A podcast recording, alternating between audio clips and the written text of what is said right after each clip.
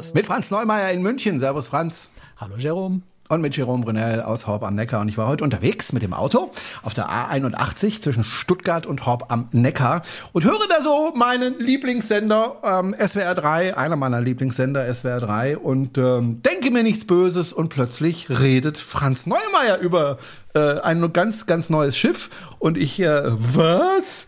Äh, weil SWR 3 ist ja nicht gerade der kleinste Sender. Man muss dazu sagen, Franz, du warst ein, als einer der ganz, ganz wenigen äh, Journalisten aus Deutschland, waren nur zwei und eine, glaube ich, aus der Schweiz, mhm. überhaupt auf dem Schiff, über das wir heute sprechen.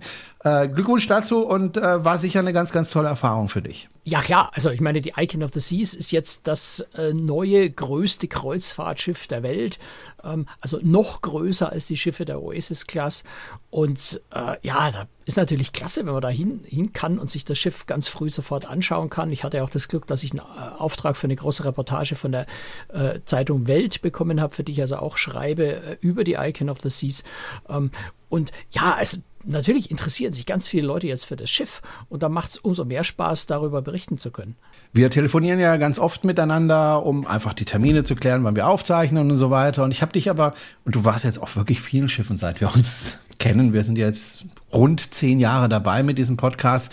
Aber ich habe dich selten so begeistert gehört wie diesmal. Ja, also ich meine, es ist natürlich für die Hörer unseres Podcasts ist jetzt kein Geheimnis, dass ich durchaus äh, große Schiffe sehr faszinierend finde. Ich mag auch kleine Schiffe. Ne? Das ist, ich bin da nicht so wahnsinnig festgelegt.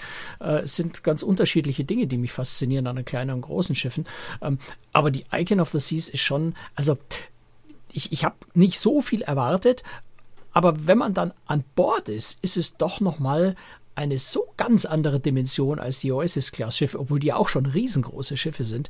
Es, es, hat mich tief beeindruckt, muss man einfach so sagen. Es sind ein paar Dinge an Bord, die mich richtig tief beeindruckt haben. Wo warst du denn unterwegs? Naja, das ist bei so einer Einführungsfahrt nicht so wirklich wichtig. Ich war drei Nächte, also im, Grunde so zweieinhalb mhm. Tage an Bord. Wir sind von Miami ausgefahren äh, nach Kokoki, also der Privatinsel. Da haben wir ausführlich im Podcast schon mal drüber gesprochen. Ähm, haben einen Tag auf Kokoki verbracht, wobei ich jetzt nicht den ganzen Tag auf die Insel gegangen bin, weil ich mir mehr Zeit für Schiff nehmen wollte natürlich. Ähm, und dann noch einen Seetag. Also wir waren wirklich einen Tag Kokoki, einen Seetag ähm, und den Anreisetag äh, war ich an Bord. Das war es dann auch schon. Also ich wäre natürlich viel, gerne viel, viel länger geblieben weil in diesen zwei, zweieinhalb Tagen, ja, man kann einmal schnell übers Schiff laufen, alles kurz anschauen äh, und dann ist die Zeit auch schon wieder vorbei. Äh, so viel gibt es da zu sehen. Das Schiff wurde ja gebaut von der Meyerwerft, allerdings nicht in Deutschland, sondern in Turku in Finnland. Ja, die wäre so ein bisschen zu groß, um über die Ems noch rauszufahren. Ich wollte gerade sagen, war, lag wahrscheinlich einfach daran, dass, dass man das gar nicht über die Ems bekommen hätte, das Schiff. Ne? Niemals, ja. Du hast jetzt schon öfter von der Größe geredet. Lass uns mal über kurz über Zahlen sprechen. Ähm, die Länge schon allein ist schon der Wahnsinn. Also fast vier Fußballplätze lang. Vier Fußballplätze. 364, keine Ahnung, wie lang Fußballplatz ist, aber es sind ungefähr 100 Meter. Meter ja. ja, 364,75 Meter. Breit ist das Schiff so lang wie äh, so breit wie andere Schiffe lang sind. Manche kleinere Schiffe. 48 Meter und 47 Zentimeter. Also extrem mit den Brücken noch sind es, glaube ich, sogar 62 Meter, aber das Schiff ja. als solches, ja. Ja, und der Tiefgang, der liegt ja oft zwischen 6 und 8 Metern. Da sind es mal satte 9 Meter Boah, 25. Bei den, bei den, großen Schiffen geht es schon bis 10 Meter rauf. Also das okay. ist nicht so ungewöhnlich. Ist auch nötig, weil, weil einfach Häfen haben eine bestimmte Tiefe und, und das ist mm. so, so 10 Meter sollte man nicht überschreiten als Schiff, ja. sonst wird es in vielen Häfen eng. Ja, dann wird es einfach schwierig. Passagiere, maximal ähm, 7600 plus dann nochmal 2350 Crew maximal. Das heißt rund 10.000 Menschen mhm. auf einem Schiff. Wenn ich da Kapitän wäre, ich weiß nicht, ob ich da nachts noch schlafen könnte, wenn ich Verantwortung für 10.000 Seelen tragen müsste. Äh, ich vermute mal, der wird richtig gut bezahlt, der Kapitän. Wer war denn überhaupt der Kapitän oder war es vielleicht sogar eine Kapitänin? Nein, ist ein Mann, Hendrik Joy heißt der Mann, ist mir jetzt ehrlicherweise noch nie über den Weg gelaufen, ist aber natürlich auch schon lange Kapitän. Äh, wer so ein großes Schiff steuern darf, der hat viel Erfahrung. So, und äh, Passagierdecks gibt es insgesamt 15. Ich vermute 17, mal für. 50, ja, okay, ja. Ja, 15, und äh, genau. für die Crew wahrscheinlich noch mal zwei oder drei Decks dazu, ne? Ja, genau. Das habe ich jetzt nicht gesehen, aber ja, also es geht rauf bis Deck äh, 18, wobei es Deck 13 nicht gibt. Ähm, Royal Caribbean sagt, es sind 20 Decks, weil sie die Höhe der, der Rutschentürme da noch oben noch mit dazu zählen. Es sind mhm. ja sehr hohe Wasserrutschen an Bord. Ähm, aber faktisch sind es also insgesamt 17 Decks, ja. Wenn da so viele Menschen auf einmal an Bord gehen, wie läuft dann da überhaupt das Boarding? Also dauert es sehr lange, bis ich da endlich auf das Schiff darf, weil da müssen die Ausweise kontrolliert werden, da muss das Gepäck aufgegeben werden und so weiter und so weiter. Bei kleinen Schiffen dauert das ja schon manchmal ein bisschen. Äh, ich kann mir vorstellen, bei so einem Riesenschiff, ähm, wenn da wirklich 7000 Passagiere kommen, ähm, das dauert, oder? Ach, das geht schneller als bei den kleinen, weil es extrem gut organisiert ist und weil das Hafenterminal natürlich auch darauf ausgelegt ist. Ähm, also ja, ganz viele von den Daten, Passdaten, all die Sachen gibst du ja vorher online schon ein. Das heißt, wenn du in den Hafen kommst, da gibt's noch nicht mal mehr Schalter in dem Terminal. Das sind wirklich Leute, die dort mit Tablets stehen und die einfach wirklich nur nochmal dein, deinen Pass äh, kontrollieren, gucken, ob du das wirklich bist. Ähm, und sehr viel mehr machen die bei der Einschiffung dann schon auch nicht. Den das Koffer gibst du gleich außerhalb vom Terminal ab. Da stehen also unendlich viele Menschen, die dir einfach den Koffer abnehmen und da bist du ziemlich schnell an Bord. Die Kabinenkarte liegt in der Kabine. Also das ist ein ziemlich einfacher, schneller Prozess und geht wirklich flott. Also das habe ich bei mhm. wesentlich kleineren Schiffen schon wesentlich nerviger erlebt. Das Schiff ist modern, das heißt auch der Antrieb ist modern. Äh, Asipods, das ist jetzt, denke ich mal, keine Überraschung. So ein großes Schiff braucht einfach Asipods, damit es einfach manövrieren kann. Ja. Diese riesengroße Masse. Ähm, es hat Dual-Fuel-Maschinen, das heißt, die können einerseits LNG verbrennen ja. und andererseits hast du aufgeschrieben HFO und MDO. Erklär mal, was das genau also, ist. Marinediesel und Schweröl. Ähm, Alles klar. Aber der Hauptantrieb ist, äh, mhm. Hauptenergieträger äh, ist LNG. Den gibt es in Miami auch. Das heißt, das Schiff fährt tatsächlich mit LNG, kann auch mit einer Marinediesel fahren, äh, fährt aber mit LNG.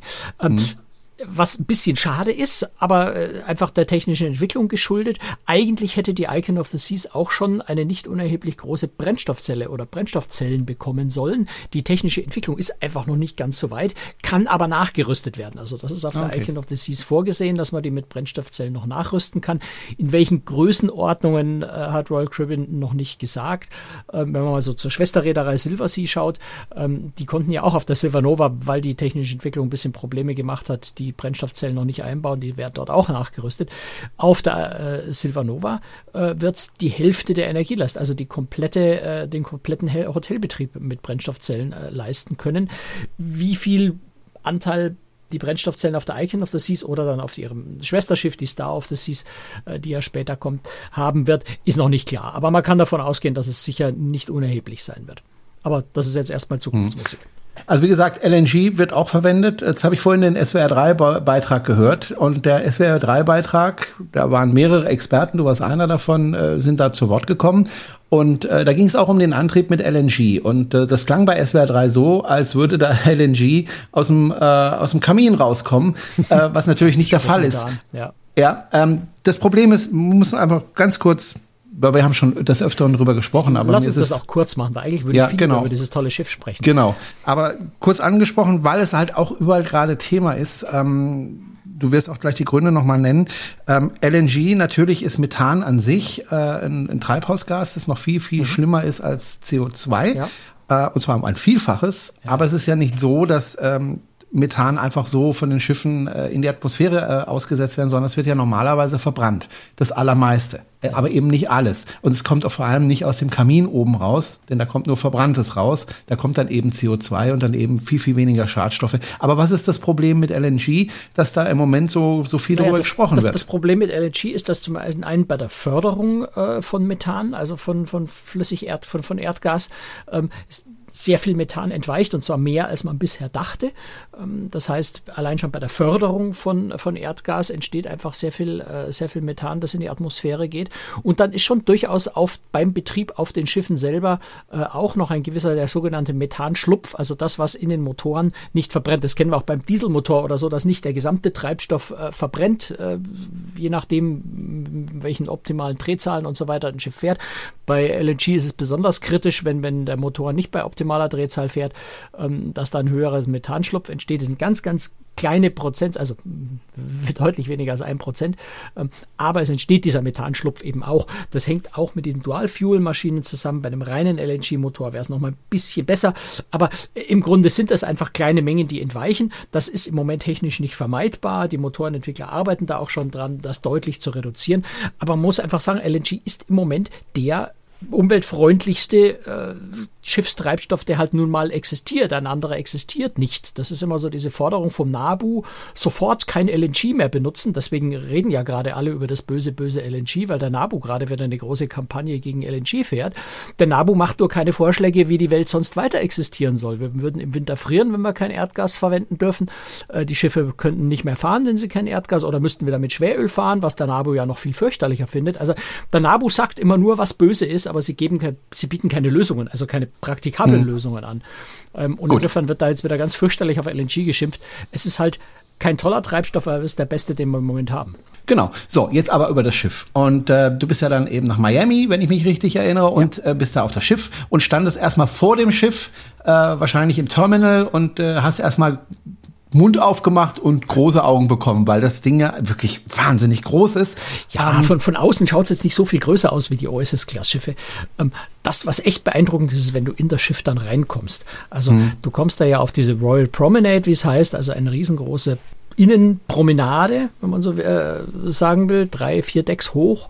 Ähm, und die wirkt auf der Icon of the Seas zum einen noch viel größer und viel breiter, weil, weil die Architekten es geschafft haben, die Säulen, die tragischen, tragenden Strukturen besser zu verstecken oder, oder die, die, die, die, die strukturelle Stütze äh, für, die, für die Decke dann ähm, anders zu konstruieren, ähm, sodass es einfach noch viel weitläufiger wirkt optisch. Ähm, sie ist, glaube ich, auch ein bisschen breiter, aber insgesamt wirkt sie einfach optisch auch nochmal äh, deutlich breiter, weil die, diese Stützsäulen so ein bisschen fehlen.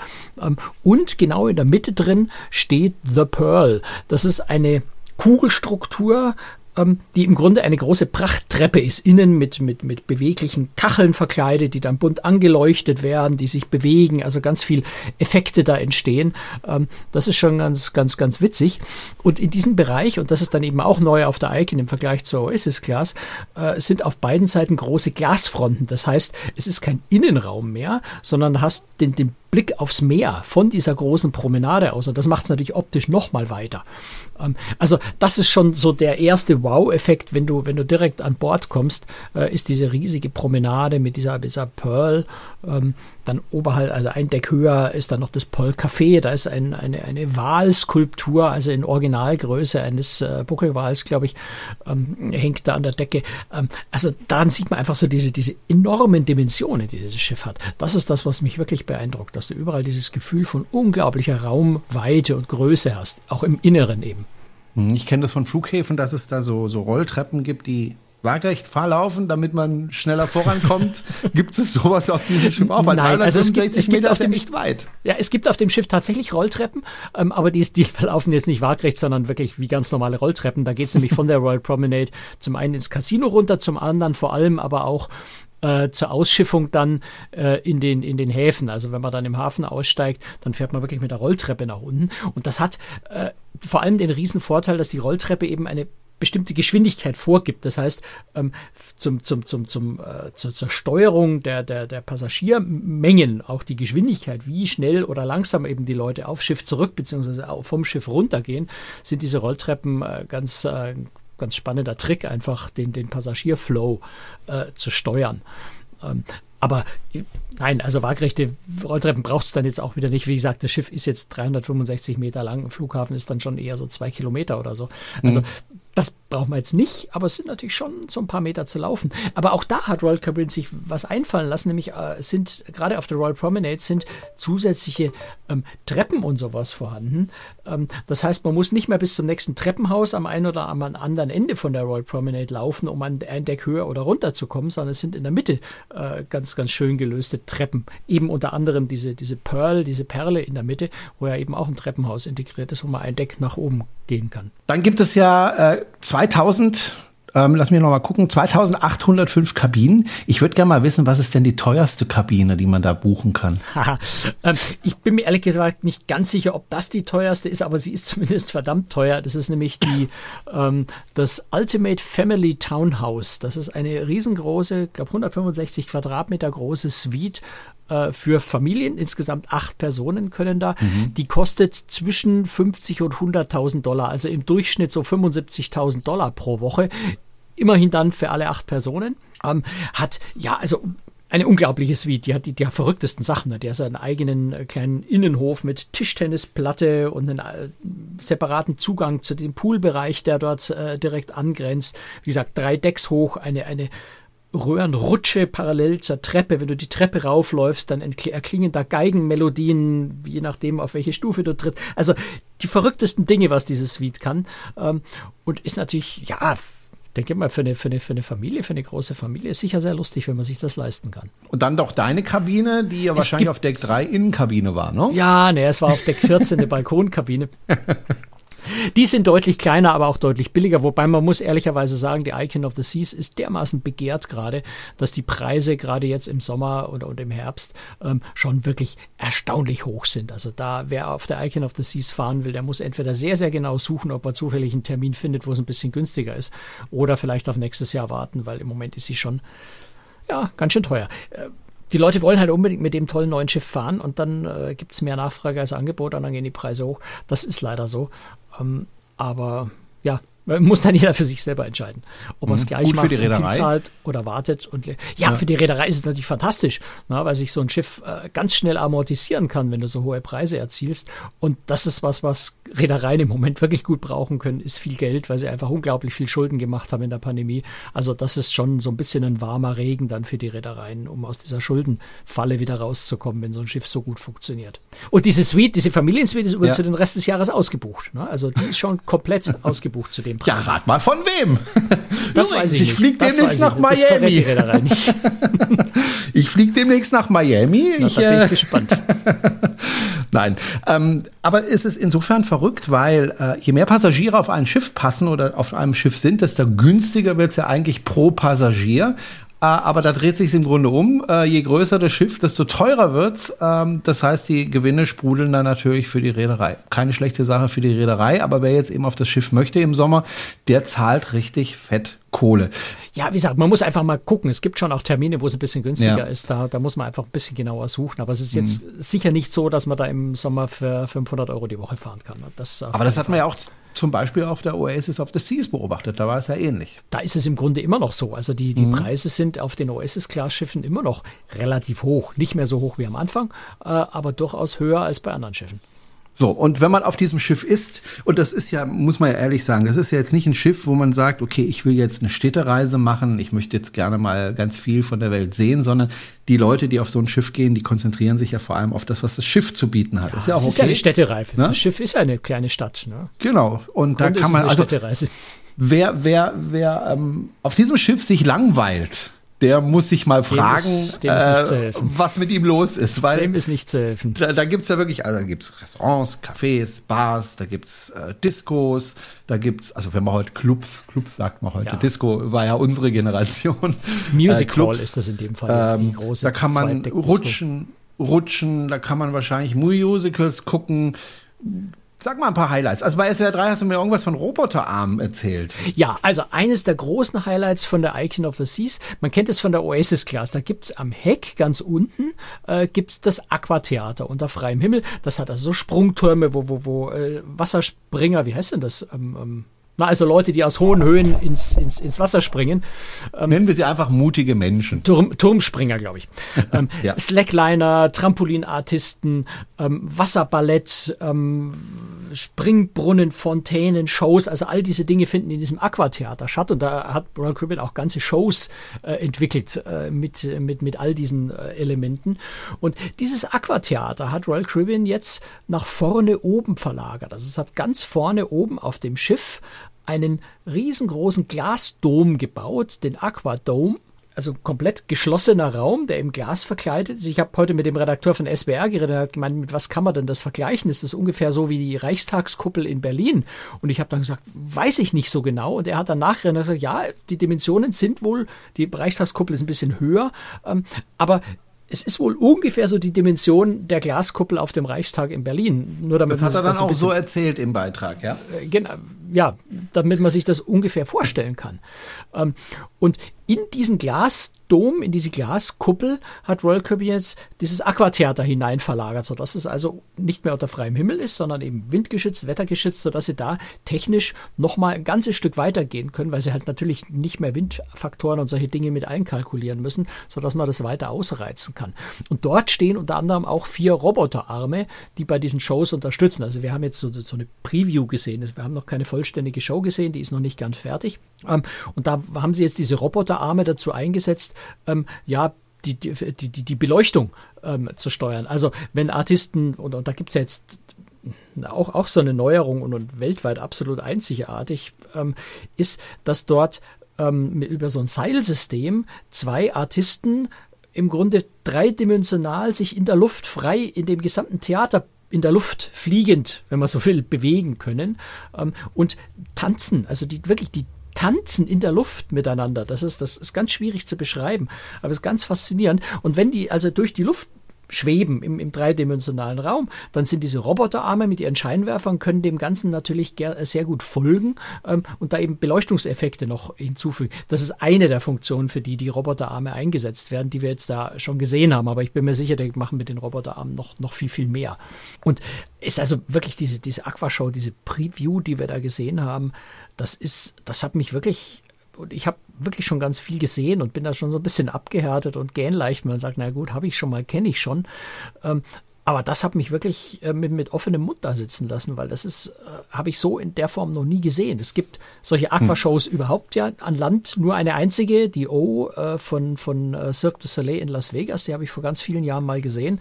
Ähm, aber das, was, äh, was Royal Caribbean da in der Aquashow auf der, auf der Icon of the Seas macht äh, stellt wirklich das, was Cirque du Soleil in, in, Las Vegas da macht, echt in den Schatten, muss man so sagen. Okay, das will was heißen, weil Cirque du Soleil ist auch sehr, sehr hochklassig. Das ist auch eine wunderschöne Show. Mhm. Also die, die, die O ist eine recht, richtig tolle Show, aber ja. was Royal Caribbean da vor allem auch technisch äh, umsetzt, ne? mit diesen schwebenden mhm. Menschen in der Luft und, und, und Springbrunnen und, und äh, unglaublich vielen Effekten, eben was, was auch die, die Roboterarme mitbewirken, ähm, das ist schon einfach großartig, anders kann man das nicht formulieren. Und vielleicht, vielleicht noch zur, zur Ergänzung, dieser Aquadome ist dann nicht nur das Aquatheater, sondern nach vorne raus, ähm, das ist dann auch nochmal so, eine, so ein, so ein, so ein Wow-Effekt. Ähm, nach vorne raus ist also komplett äh, verglast und ist wie eine mhm. Aussichtslounge, aber eben riesengroß, diese riesige Glaskuppel, also dieser Blick nach vorne, ähm, auch wenn man jetzt auf dem Schiff keinen, keinen Blick nach vorne mehr von einem offenen Außendeck hat, aber durch diese Glaskuppel drin ist äh, fast unbeschreiblich. Also da kann ich echt nur sagen, geht mal auf die Website bei Großtricks äh, oder schaut mal bei Instagram rein, da habe ich auch ein paar Fotos äh, gepostet, die zeigt, wie das aussieht, wenn man in dieser Glaskuppel mhm. drin steht. Und du wirst auch ein Video veröffentlichen von dem Ganzen. Das findet ja. man dann bei YouTube unter Cruistricks. Einfach mal äh, gucken. Da freut sich ähm, der Franz, wenn ihr dann auch einen Daumen hoch macht und den Kanal abonniert und die Glocke drückt. Das sagen die YouTuber immer. Keine Ahnung. Äh, ist aber so. Und ähm, was mich auch interessieren würde, ist, äh, wir sprechen ja gerade über das Thema Wasser. Ähm, da gibt's ja noch ganz, ganz viele andere Sachen, wo man dann sich selber beteiligen kann. Sei es Wasserrutschen, äh, ich kann mir vorstellen, dass man auch wieder so surfen kann auf dem Schiff und so weiter und so weiter. Was gibt's denn da alles und was hast du denn schon ausprobiert? Hast du denn schon eine Wasserrutsche probiert? Ich, äh, natürlich habe ich die, also die, die, die, die Kritik, ich habe es nicht alle geschafft, aber ein paar von den Wasserrutschen habe ich ausprobiert. Also klar, es gibt den Flowrider wieder, den Surf-Simulator. Ähm, es gibt ja ganz viele Pools. Und das ist eine der schönen Sachen auf der Icon of the Seas, dass sich äh, die Architektur sehr viel stärker zum Meer hin ausrichtet. Ich habe es in, in der, Royal Promenade vorhin schon gesagt, die großen Glasfronten zum Meer hin, aber auch auf dem Pooldeck sind die Pools sehr viel stärker ähm, aufs Meer orientiert. Also es gibt mehrere Infinity Pools, einen ganz faszinierenden nach hinten raus, der, der, der hängt beinahe so, beinahe so ein bisschen in der Luft. Es gibt Infinity Pools nach seitlich raus, Whirlpools äh, eher mit Blick aufs Meer. Ähm, also da ganz viel Orientierung zum Meer hin, sodass man im Wasser dann auch den Blick eben aufs Wasser hat, aufs Wasser im Meer hat. Es gibt die Royal Bay, äh, wo Royal Caribbean sagt, es sei der größte Pool auf einem Kreuzfahrtschiff weltweit, 540 Quadratmeter. Vom Wasservolumen her sind die Schwimmpools, die 25 Meter Pools bei TUI großes größer, aber von der Wasserfläche äh, ist die Royal Bay tatsächlich deutlich größer als bei, äh, als bei TUI groß Wenn ich auch immer noch behaupten würde, die 540 Quadratmeter, die Royal Caribbean da angibt, stimmen nicht so wirklich, weil der Pool ist zwar so groß, aber es ist nicht überall Wasser. Also, ähm, aber es ist auf jeden Fall ein sehr, sehr großer Pool und deutlich größer von der Fläche her als das, was bei TUI groß ist, äh, ist wo man bisher dachte, das seien die größten Pools. Ähm, also das mal so zu den, zu den Swimmingpools oder zu den, zu den Pools, beziehungsweise ein, einer ist auch noch vielleicht mein Lieblingspool. Ich bin sonst nicht so der große Pool-Fan, aber der ist richtig klasse. Ähm, der, der Swim in Tonic ähm, sagt ja schon einiges. Also ein, ein kleiner Pool mit Swim-Up-Bar. Du sitzt also da gemütlich im warmen Wasser in der Sonne ähm, und lässt dir direkt im Wasser ähm, diverse Gin-Tonic-Varianten servieren. Ja, da könnte ich mich so ein bisschen dran gewöhnen. Leider hatte ich echt wenig Zeit und für mehr als ein Gin-Tonic hat es dann tatsächlich auch nicht gereicht. Na, immerhin, das ist einer mehr weil, als ich. Weil ich musste ja die Wasserrutschen ausprobieren, oder ich wollte ja. die Wasserrutschen aus. Es ist mhm. jetzt keine, keine Qual, es hat echt richtig Spaß gemacht. Ähm, also Royal Caribbean hat da einen Wasserrutschenpark eingebaut, der schon also nicht für jedermann ist. Da, da sind schon Rutschen dabei, die sind richtig anspruchsvoll.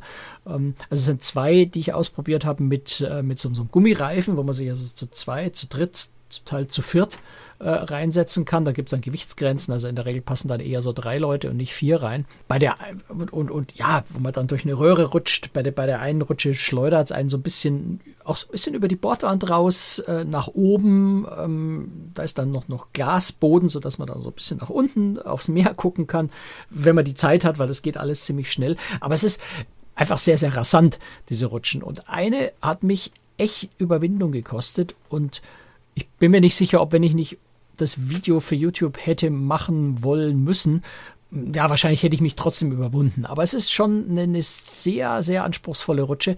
Ähm, äh, so eine Art Freefall-Rutsche. Aber anders als sonst die Freefall-Rutschen, nicht wo man sich in eine Röhre stellt und dann unter einem das Brett wegklappt und man einfach nach unten wegschießt, ähm, sondern es ist eine Rutsche, die sehr steil nach unten geht, ähm, auch offen ist, also keine Röhre, und wo man sich selber über die Kante schieben muss. Also wo niemand für dich den Knopf drückt, sondern du musst dich selbst überwinden und da drüber dich rüberschieben und dann äh, nach unten fallen lassen.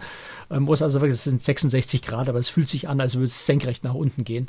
Ähm, das ist schon äh, eine Rutsche, wo sich nicht jeder traut.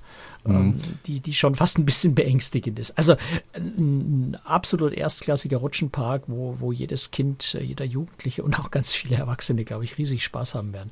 Und die, der Rutschenpark ist bei Royal Caribbean auch nach wie vor kostenlos. Also man muss da nicht irgendwie Eintritt oder sowas bezahlen dafür, sondern man kann die einfach frei benutzen, so viel man möchte. Und hat auch okay. eine enorme Kapazität. Also angeblich sollen da 1500 Menschen pro Stunde rutschen können. Ähm, hm. Also das, äh, da, da wird es jetzt keine allzu langen Anstehschlangen vermutlich geben. Die Reise, die du gemacht hast, war das äh, auch mit normalen Passagieren oder war das tatsächlich eine Pressereise, obwohl das, waren, das, Schiff gar nicht richtig voll war? Ja, nee, das waren nur Journalisten und Reisebüros und war auch noch nicht komplett voll. Ich wollte gerade fragen, ob die Schlangen vor den Rutschen dann lang sind, aber das kann man jetzt gar nicht beurteilen. Nee, also kann man jetzt so nicht beurteilen. In meinem Fall gab es null Schlangen, aber äh, da wird man sicher mal fünf Minuten stehen. Aber ich würde jetzt mal sagen, nicht, nicht wesentlich mehr. Ich kenne es ja von, von Oasis-Class-Schiffen. Äh, da ist das schon relativ gut im Griff. Anders als jetzt bei Wasserparks an Land oder auch auf Kokoki, mhm. auf der Privatinsel in dem Wasserpark. Da sind die Schlangen schon mal deutlich länger.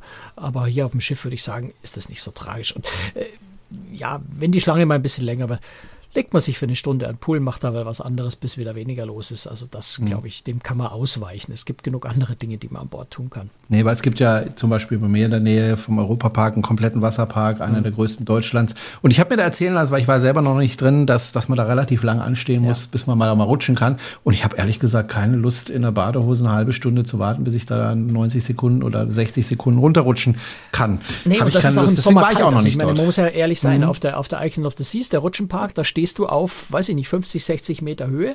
Da ist windig. Ähm, das sind zwar, das sind zwar so ein bisschen Glasschutzwände und sowas, aber natürlich ist es da windig. Also wenn du da nass bist, frierst du auch bei 25 oder bei 30 Grad irgendwann ja. mal. Also ich kann es natürlich jetzt nicht einschätzen, wie lange die Rutschenschlangen wirklich werden, aber mm. so im mhm. Gefühl her und, und so aus der Erfahrung mit der Oasis Class würde ich sagen, nicht so tragisch.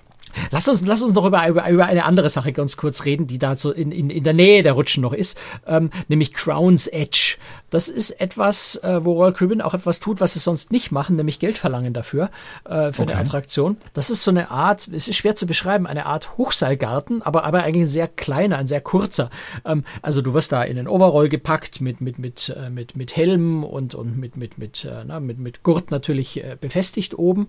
Und dann läufst du an einer Schiene, also Schiene über dir mit Gurten gesichert, läufst du in, glaube 45 Meter Höhe über, über so, so schmale Bohlen über die Bordwand hinaus, hast also dann nur noch das Meer 45 Meter unter dir, gehst dann noch ein mhm. Stück vor auf eine Art Planke, wobei die ist relativ breit, so 80 Zentimeter vielleicht. Ähm, also anders als bei, bei Norwegian, da gibt es ja The Plank, die ist dann wirklich nur noch so 15 Zentimeter breit, auf die man über die Bordwand rauslaufen kann. Also die ist relativ breit, aber du läufst dann so bis an den Ende dieser Planke dann gibst du dem, dem, dem Guide ein, ein Okay-Signal und dann klappt dieser Boden unter dir weg. Und du fällst also dann mal so 20, 30 Zentimeter Richtung Meer, bevor dich natürlich dein Gurtzeug auffängt und an der Schiene entlang ähm, außen an dem Royal Caribbean Logo entlang gleitest, bis du wieder zurück an Bord kommst.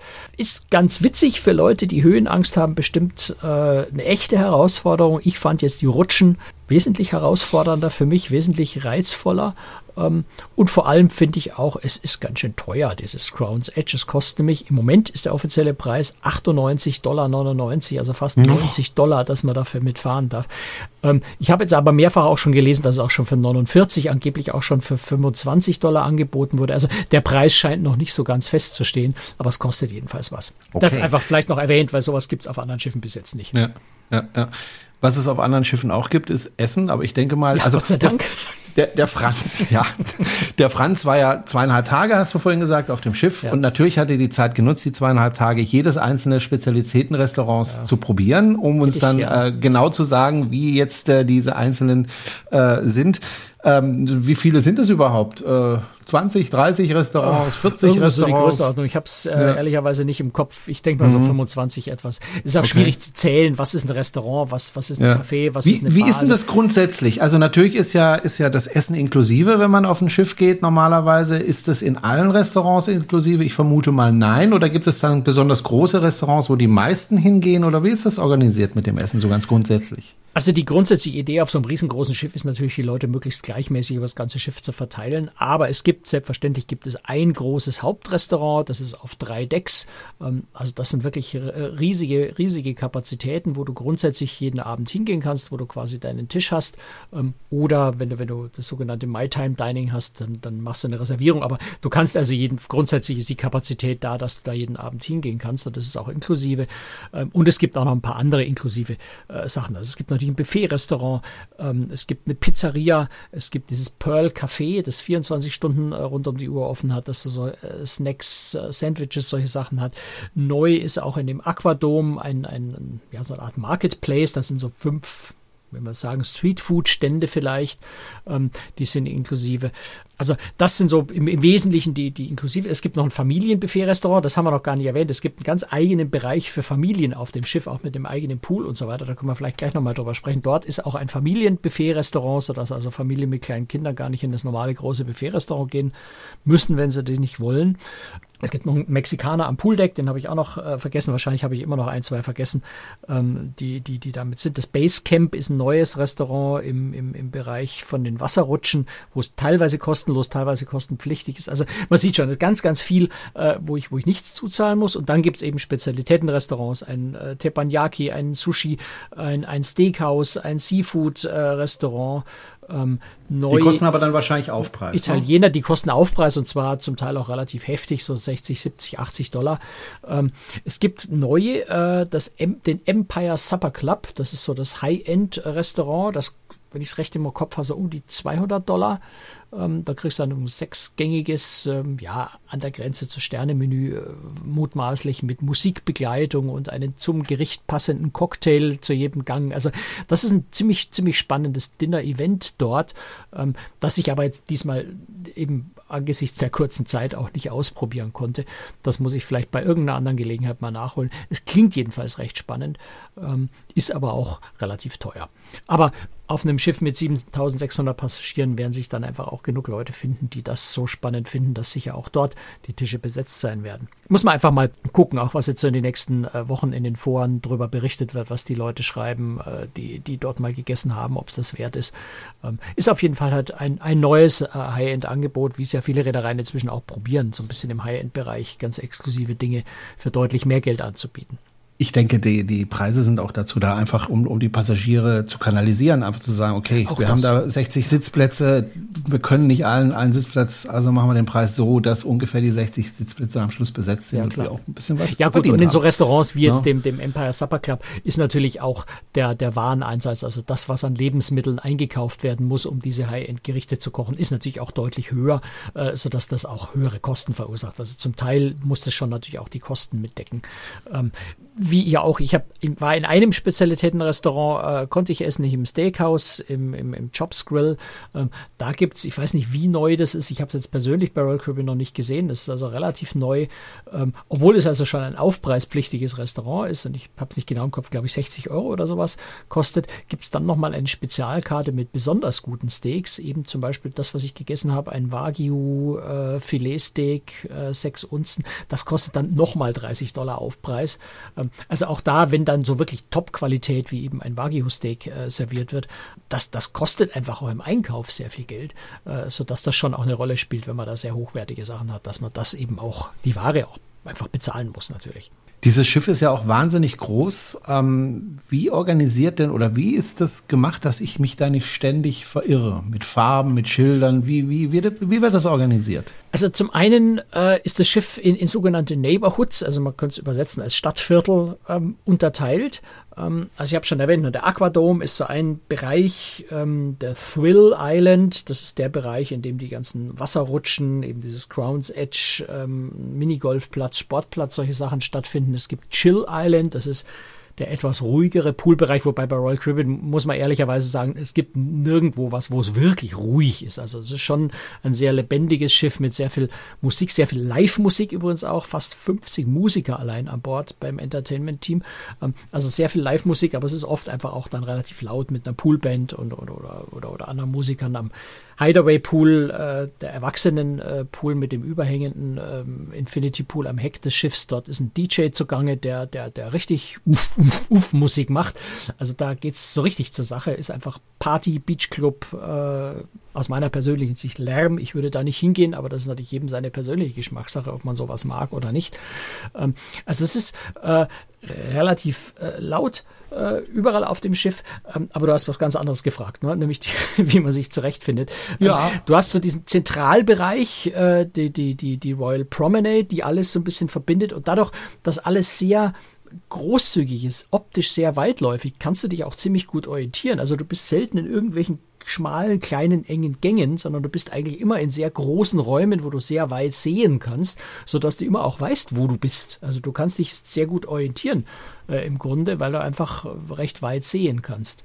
Ähm, und ansonsten, ja, es gibt wie üblich halt natürlich zwei Treppenhäuser, eins vorne, eins hinten. Die Aufzüge sind äh, äh ganz spannend, äh, neue Technik, wobei das gibt es bei anderen Schiffen, bei anderen Reedereien auch schon, äh, dass du nicht mehr in den Aufzug einsteigst, Knopf drückst und sagst, wo du hin willst, sondern du sagst schon im Wartebereich äh, auf einem Display, sagst du, ich möchte auf Deck 14. Dann sagt dir dieses Display, okay, dann geh zu Aufzug Nummer H ähm, und der fährt dich dann dahin, wo du hin willst. Und dann, sobald der Aufzug kommt, macht's bling, du steigst in diesen Aufzug ein, musst dann auch keine Knöpfe mehr drücken und der bringt dich dahin. Also ein sehr effizientes Aufzugssystem. Und auch diese Aufzugswarteräume, das sind ja dann, wenn wir gerade mal gucken, das sind, glaube ich, dann neun Aufzüge, nee, zwölf, zwölf Aufzüge in einem, einem Aufzugsbereich. Ähm, und auch das ist relativ großzügige Räume. Also es ist überall sehr, sehr viel Platz und du siehst einfach, wo du bist. Insofern ist die Orientierung auf dem Schiff äh, relativ einfach. Das Einzige, wo du halt mhm. gucken musst, ist natürlich am Kabinengang. Ne, dadurch, dass das Schiff unglaublich breit ist, du musst erstmal gucken, muss ich nach links oder nach rechts. Das macht einen Unterschied von 40 Metern oder von 30 Metern. Ähm, und musst halt in den richtigen Kabinengang und dann richtig rechts oder links abbiegen. Aber das sind einfach Wegweiser, wo die Kabinennummern stehen. Muss halt nur gucken, damit du in die richtige Richtung läufst. Vielleicht noch eine technische Frage, was ja für viele wichtig ist, wenn sie auf dem Schiff sind, möchten sie ja auch posten, möchten sie Instagram posten, Facebook, was auch immer, äh, TikTok. Äh, wie ist denn das mit dem Internet auf dem Schiff? Ähm, ja, gibt's. Also, soweit ich weiß, ist das Starlink. Ähm, also okay. ich habe Internet also, genutzt an Bord, es war relativ mh. flott, äh, nicht, nicht übermäßig rasant, dann, aber, aber völlig ausreichend. Ja. Ja. Okay. Gibt es noch etwas, was du ganz am Schluss noch sagen möchtest? Wir sind schon weit über die Zeit hinaus. Äh, ja, ich glaube, bei dem Schiff, wir könnten, glaube ich, fünf Folgen machen, ja. wenn ich über alles reden wollte, was ich, was ich da erzählen könnte.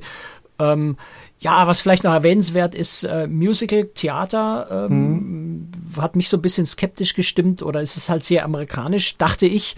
Äh, also die große Musical-Show im Theater ist Wizard of Oz. Das ist so ein Märchen, das also jeder Amerikaner in- und auswendig kennt. Da gibt es irgendwas, ich glaube, in den 60er Jahren mal einen sehr, sehr erfolgreichen, berühmten Film dazu. Ähm, in Deutschland ist es etwas weniger bekannt, aber ich glaube, viele kennen es trotzdem. Ich persönlich finde jetzt die Geschichte von Wizard Oz, mich hat es noch nie besonders gereizt. Ähm, aber wir haben die Show angeschaut an Bord. Äh, fast zwei Stunden, ich glaube, eine Stunde 45 oder sowas dauert das. Ähm, wow.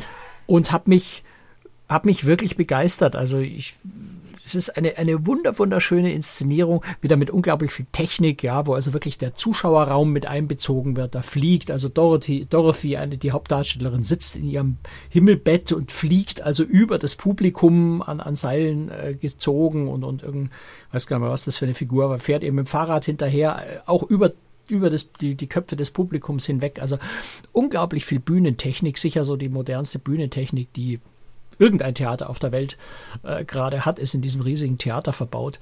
Ähm, also auch dieses Musical absolut sehenswert, ähm, obwohl ich jetzt persönlich diese Geschichte Wizard of Oz mich nicht besonders begeistert, aber die Inszenierung ist richtig toll gelungen. Also gerade was Entertainment angeht, ist Royal Caribbean da wirklich sehr, sehr weit vor, vorne dabei. Vielleicht die Besten auf, auf, auf in Kreuzfahrt. Und dann habe ich es vorhin ja auch schon angedeutet, dass es was mir persönlich unglaublich gut gefällt, ist einfach alles, alles Live-Musik. Also auch Wizard of Oz äh, wird live von einem Orchester mit, mit Streichern, mit, Posa mit, mit, mit, mit äh, Bläsern, mit Schlagzeug und so weiter. Also wirklich mit einer Live-Orchester von 16 Mann äh, wird dieses Musical im, im Theater begleitet begleitet. Und auch sonst findest du eigentlich überall auf dem Schiff ist fast jede Musik ist live. Also es gibt einen Jazzclub, ähm, es gibt eine, eine, eine Dixieland-Band, die immer wieder mal irgendwo spielt. Also eine unglaubliche Vielfalt und alles live. Das ist was, was mich persönlich auf Kreuzfahrt immer am meisten begeistert, wenn, wenn viel Live-Musik da ist. Und das ist auf dem Schiff mhm. ganz vielfältig. Ja, das klingt wirklich gut. Ähm, das Schiff ist ja im Moment in Miami stationiert. Ich glaube, im Sommer kommt noch das Schwesternschiff, ähnlich groß. Ähm, Gibt es denn eine äh, Chance? Nee, das ist die Utopia, die ist noch ein Oasis-Schiff. Genau. Ah, das ist noch Oasis. Das, das ist das okay. letzte Schiff der Oasis Class. Ähm, ja. Das nächste Schiff der äh, Icon Class müsste ich jetzt lügen. Ich weiß es nicht auswendig, muss ich kurz nachschauen. Ähm, 26 oder 27. Okay. Ich ähm, muss, muss das mal kurz, kurz auf meiner eigenen Website schauen. Ich weiß es nicht ganz genau, weil mhm. es heißt auf jeden Fall Star of the Seas. Ähm, und kommt im Jahre 2000, Sommer 2025 ist das geplant, genau. Also okay, in einem guten Jahr, Jahr, kommt dann das mhm. zweite mhm. Schiff dieser Schiffsgröße. Ähm, was man vielleicht auch noch ganz, zumindest erwähnen ja. muss, ist, wir haben da auf der Oasis-Klasse lang drüber gesprochen, es gibt natürlich Franz ist überhaupt nicht mehr zu bremsen. Naja, es, es sind einfach so viele Dinge und man muss ja. es zumindest erwähnen. Ich, ich kommentiere ja. gar nicht viel, aber es ist der Central Park, also diese Parkanlage mhm. äh, unter freiem Himmel auf dem Schiff äh, mit wirklich echten Bäumen. Auch dort ist es gelungen, dass die, der, der Blick etwas weitschweifiger ist. Auf den Oasis-Class-Schiffen wirkt es ein bisschen heimeliger, hier ist der Park ein bisschen großzügiger, hat aber deutlich mehr Pflanzen nochmal, äh, angeblich bis zu 30.000 Pflanzen, die dort, die dort wachsen. Also auch, auch das natürlich was ziemlich faszinierendes. Aber das ist was, was man jetzt von der Oasis-Class auch schon kennt. Hast du denn auch den Wow-Wow gestreichelt? Oh ja, natürlich, Rover. Ja, ich habe Rover gestreichelt. Oh. Also, für die, die es nicht wissen, auf der Icon of the Seas gibt es ein, Mas Schiffs-, ein lebendiges Schiffsmaskottchen. Das ist die äh, Golden Retriever Hündin Rover, gerade mal sechs Monate alt. Ein äh, ja, Golden Retriever darf man eh als Mann sagen, Hunde, dass man ein gibt. Tier süß findet, aber das ja, ist doch, dieses Tier einfach. Die stiehlt allen die Show. Ähm, hat also eine, eine, eigene Betreuerin an Bord und äh, Rover taucht ab und zu, wie sie gerade eben Lust und in Stimmung ist. Also das Tier wird zu nichts gezwungen. Es gibt keinen festen Termine, Meet and Greet mit Rover um 9 Uhr, sowas existiert nicht, ähm, sondern du läufst eben zum Beispiel die Beautiful Promenade, siehst, da hinten ist ein Menschenauflauf, ganz viele Kinder rennen dahin, dann weißt du, Rover ist da. Mhm. Und dieses Tier ist wirklich so, so anschmiegsam. Also das kommt einfach her, das schnuppert an dir rum, das lässt sich kraulen, das legt sich auf den Rücken, lässt sich von Kindern durchstreicheln, ist also ein äh, ein Familientier für alle 10.000 Menschen an Bord, für Crew und Passagiere gleichermaßen. Ähm, was ziemlich faszinierend ist, zumal Hunde ja auf Kreuzfahrtschiffen normalerweise nichts verloren haben, aber die wohnt da. Ja. Das wäre mein Job. Ja, also Hundebetreuerin für Rover also Hundebetreuer in dem Fall. Ist jetzt sicher nicht äh, der anspruchsvollste Job, Job an Bord. Ja, ja, also da hast du einen guten Tag jeden Tag. Also äh, muss ich mich mal gucken, ob ich mich nicht bewerben kann. Gut, ähm, also und der Hund darf ja auch, oder die Hündin darf ja auch ab und zu vom, von Bord und, und, und äh, darf zum Beispiel auf Kokoki. Genau, und, auf Kokoki auf jeden Fall. Ein bisschen tollen, herumtollen. Ähm, schöne Sache, auch eine gute Idee, wie ich finde.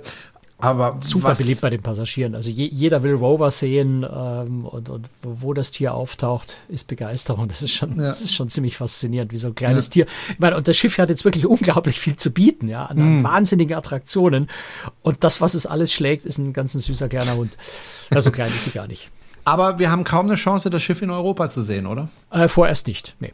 Also das Schiff fährt von Miami aus äh, Karibikrunden ja, mal gucken. Ich meine, die Star of the Seas äh, kommt dann ja nächstes Jahr in Dienst. Äh, mal gucken, ob wir dann vielleicht eins von den beiden nach Europa kriegen. Mal abwarten. Also es ist, ist ehrlicherweise, man müsste vielleicht mal in die Fahrpläne reingucken. Ich bin mir jetzt gar nicht sicher. Vielleicht ist das auch schon angekündigt.